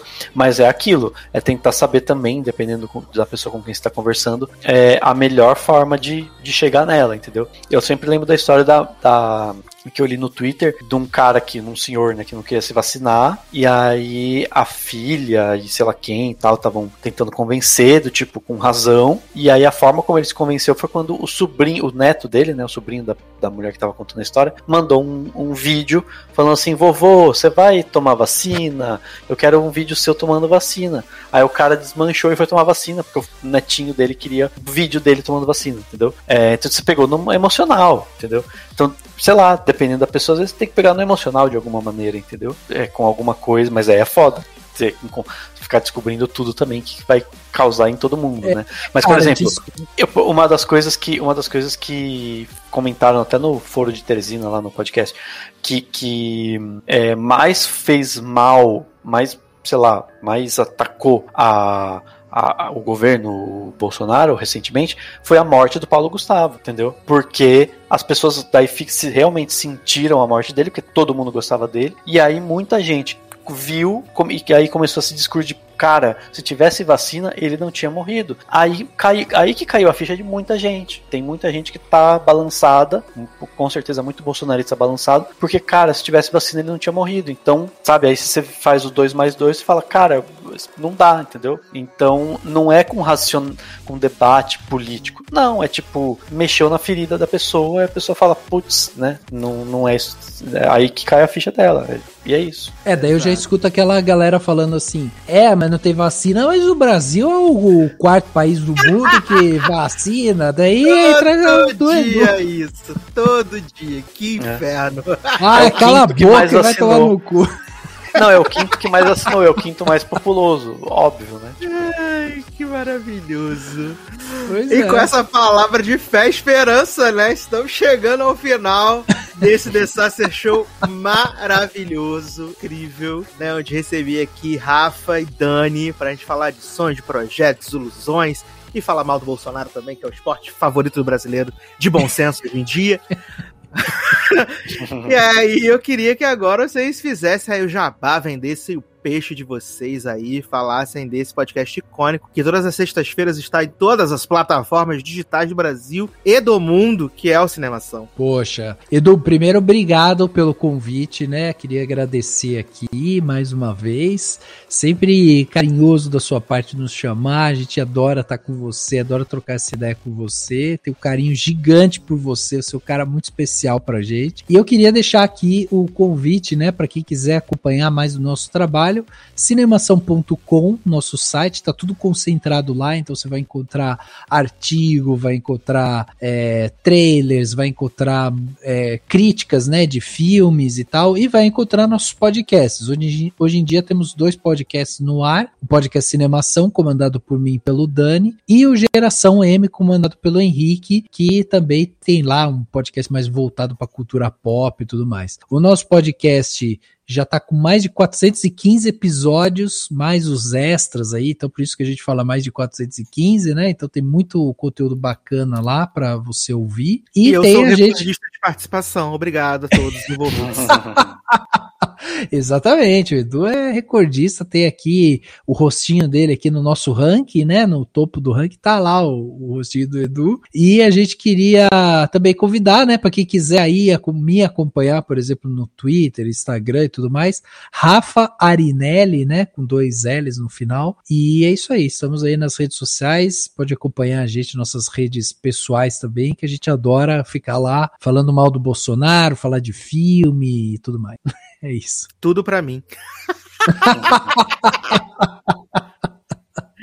Ai, ai, no sábado eu fui acompanhando a transmissão do Dani, né? Do, pro, do, do, do protesto aí. É, ah, é o Dani é incrível. Fui, Exato, botei minha PFF2, fui lá. De, fui tava de vermelho. Ele, ele me eu tava de vermelho pra acharem que eu era, que eu era comunista. e, e, aí eu vi no embaixo, na, no canto, tava, tipo, tem um símbolo da Tommy Hilfiger. É uma camiseta da Tommy Hilfiger. Eu falei, não, é muito comunista, mas tudo bem. Que maravilha. E o Dani, e o Dani tem, tem pontos maravilhosos, principalmente no Twitter dele, que é quando ele faz indagações sobre a língua portuguesa. É maravilhoso. Nossa. Ah, incrível. Mas você quer deixar, Dani, seus contatos para shows aí também? sim, sim.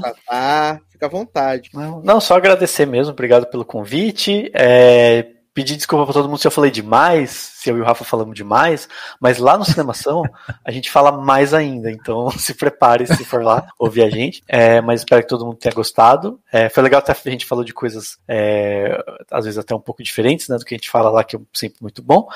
E, e, é isso. Quem quiser me seguir no, nas minhas redes pessoais é Daniel Cury com Y no final no Twitter e no Instagram também é, é Daniel com dois L's. É Daniel L Cury. Oi? Muito bem, estou concordando com você. Ah, tá. E, e é isso, gente. Obrigado. E, e acompanhe o Cinemação também se quiserem. E é isso. Você viu que o Dani já tava engatilhado, né, Edu? Se, resmungou alguma coisa, ele já. Oi, porque se você não. É, se você discordasse, cresceu, ele já ia falar. Ah, cala a boca, vai tomar. Ai, meu Deus não. do céu. é, lembrando aqui que é muito importante que você deixe seu comentário aqui nesse podcast aqui, tá? Muito importante. Na próxima semana eu vou ler os comentários dessa edição número 7, da edição número 6 também. A gente tá gravando perto ali, então não deu para ter muito comentário ainda. Mas deixe os comentários na próxima edição, vou ler, muito importante. Lembrando que você pode apadrinhar os projetos todos no Padrim e no PicPay. Você escolhe, né? Padrim para os mais velhos, PicPay para os mais jovens, procura por logado com dois Gs, que é muito importante. Compartilha esse podcast aí com todo mundo aí que você né, conhece, que sabe que gosta de podcast, que gosta de cinemação, sucesso demais. Então, é isso, meus queridos. Um grande abraço, até a próxima e tchau! You know I was broke down, I hit the ground, I was crying I couldn't make no sound,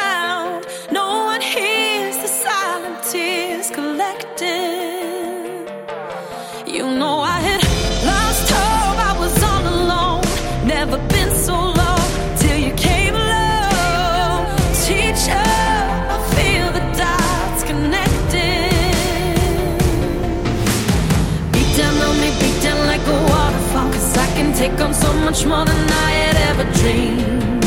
So beat down on me, beat down like a waterfall, cause baby I am ready